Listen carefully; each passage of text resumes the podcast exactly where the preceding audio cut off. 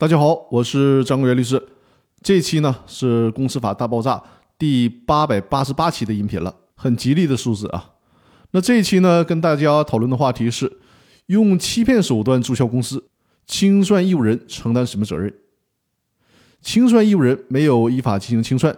而是以虚假的清算报告骗取公司登记机关办理法人注销登记，比如说用虚假的清算公告。虚假的债权人申报材料等等，欺骗公司登记机关，这种做法是要承担责任的。在实践中，一些不诚信的主体在公司解散事由出现之后，并不依法进行清算，而是以虚假的清算报告骗取工商行政管理机关办理注销登记，这就严重侵害了债权人的利益。但是我们国家的公司法只规定了责令改正、责令退还公司财产、没收违法所得、处以罚款等行政责任。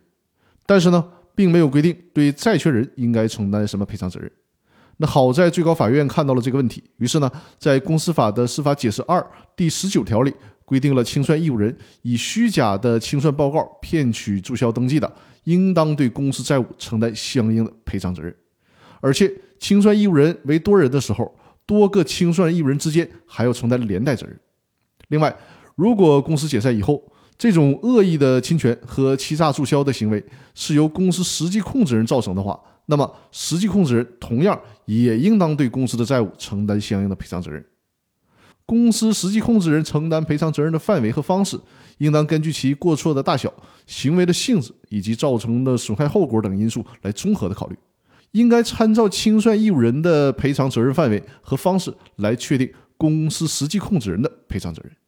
那好，我们这期的音频就分享到这里，感谢大家的收听，更多内容我们下期继续，谢谢大家。